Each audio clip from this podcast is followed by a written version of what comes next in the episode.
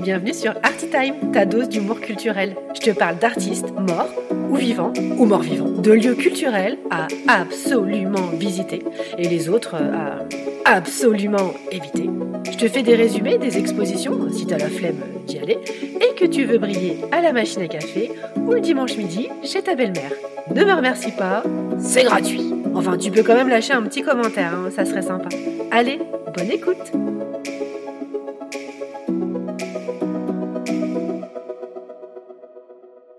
Coucou mes petits curieux Avant de vous parler des lieux à visiter du moment, je vous parle de mon périple. Car cette semaine, j'ai quitté la région parisienne. Alors, euh, pas définitivement, hein, non. J'aime beaucoup trop renifler les pots d'échappement quand les automobilistes m'insultent parce que je viens de griller un petit feu rouge sur mon petit vélo qui n'est même pas assistance électrique. C'est pour ça que je ne peux pas m'arrêter au feu hein, pour préserver mes vieux genoux. Donc non, je quitte la capitale pour aller loin, très loin de son tumulte, pour rejoindre un lieu magique ensorcelant, paradisiaque, la Villa Carmignac. Sur l'île de Porquerolles, que je remercie vivement de m'avoir accueilli. Depuis le temps que je voulais la visiter, j'ai enfin pris trois jours off. Ah bah parce qu'il faut la mériter, hein, cette parenthèse enchantée. Mais l'avantage, c'est qu'une fois arrivé, il n'y a pas d'odeur d'essence et personne pour t'insulter pour être passé au rouge, pour la simple et bonne raison que sur cette île, il n'y a pas de voiture, ni de feu, ni de charmants automobilistes et que tu peux louer un vélo à assistance électrique pour voguer entre les pins et rejoindre les plages. Mais on n'est pas là pour parler faune et flore, plutôt de ce splendide lieu culturel. C'est donc après 4 heures de TGV pour rejoindre Toulon depuis Paris, puis 20 minutes de TER où j'ai fait la jolie rencontre d'Alice. Coucou Alice Pour rejoindre le pont d'hier, aujourd'hui, puis 20 minutes de traversée pour rejoindre cette île. Et quand tu sais que je suis malade en transport, je te laisse deviner combien j'ai rempli de sacs à vomi. Mais bref, je m'égare. Une fois de plus, revenons donc sur cette île et explorons cette fondation. La Villa Carmignac, c'est un peu le Sephora culturel.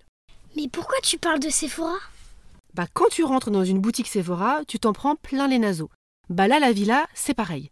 Parce que pour la visiter, il faut montrer patte blanche. Littéralement. Après être passé à la caisse, il te faut retirer tes chaussures. Oh, pourquoi ça pue mais par chance, c'était pas encore la saison haute.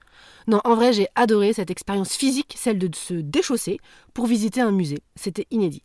Un vrai voyage sensoriel et pédestre qui a libéré mon imaginaire. Ce musée, abritant la fondation Carmignac, était initialement une villa, qui a d'ailleurs gardé son appellation, située en plein site protégé du parc national de Port-Cros.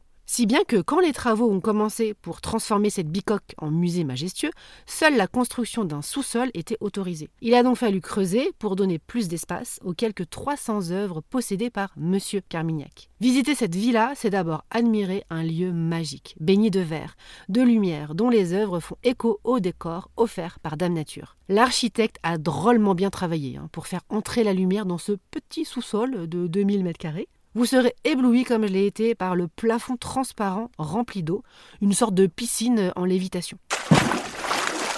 Focus sur mon top 3 de l'expo du moment, et j'ai la chance, cette année, l'île intérieure, le titre de l'expo, fait la part belle à la peinture. Ce thème a été trouvé par la commissaire qui voulait mettre en évidence la différence entre un musée classique et un musée insulaire. Vous serez accueilli par l'œuvre permanente de la villa, un monstre que la légende de l'île nomme Alicastre un gardien des lieux, fait de métal mais à l'apparence de bois flotté. J'ai adoré le tableau d'Andrew Cranston, qui s'est amusé à représenter le premier souvenir de sa vie, à savoir une nuit étoilée éclairant un âne. Chacun ses souvenirs.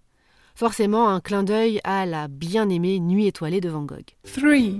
Vous y verrez aussi l'œuvre simplement et terriblement onirique de Luis Moreno Pinar et Anis Silvestro, qui illustre une odeur au travers d'une page blanche.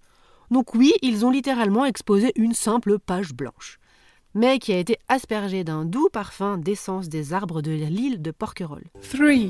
Vous y verrez aussi des sculptures un peu spéciales. En gros, l'artiste s'est amusé à mixer des têtes et des corps avec des styles différents. Donc on retrouve une tête euh, antique sur un corps euh, contemporain. Une sorte de monsieur patate géant et artistique. Vous y verrez aussi une termitière Preuve que l'on peut faire des œuvres en collaborant avec la nature.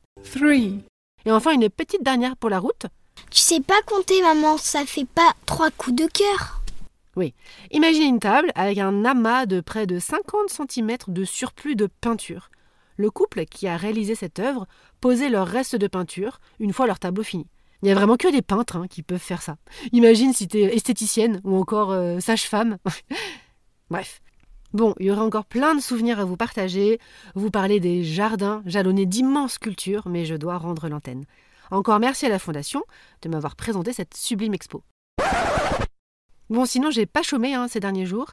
J'ai visité le musée Carnavalet, la singulière expo de Monsieur Stark. On y découvre de nombreux objets du quotidien qu'il a créés pour nous autres euh, Parisiens. J'ai aussi eu la chance d'être convié au musée Giacometti, qui offre en ce moment un parallèle avec l'artiste anglaise Rebecca Warren.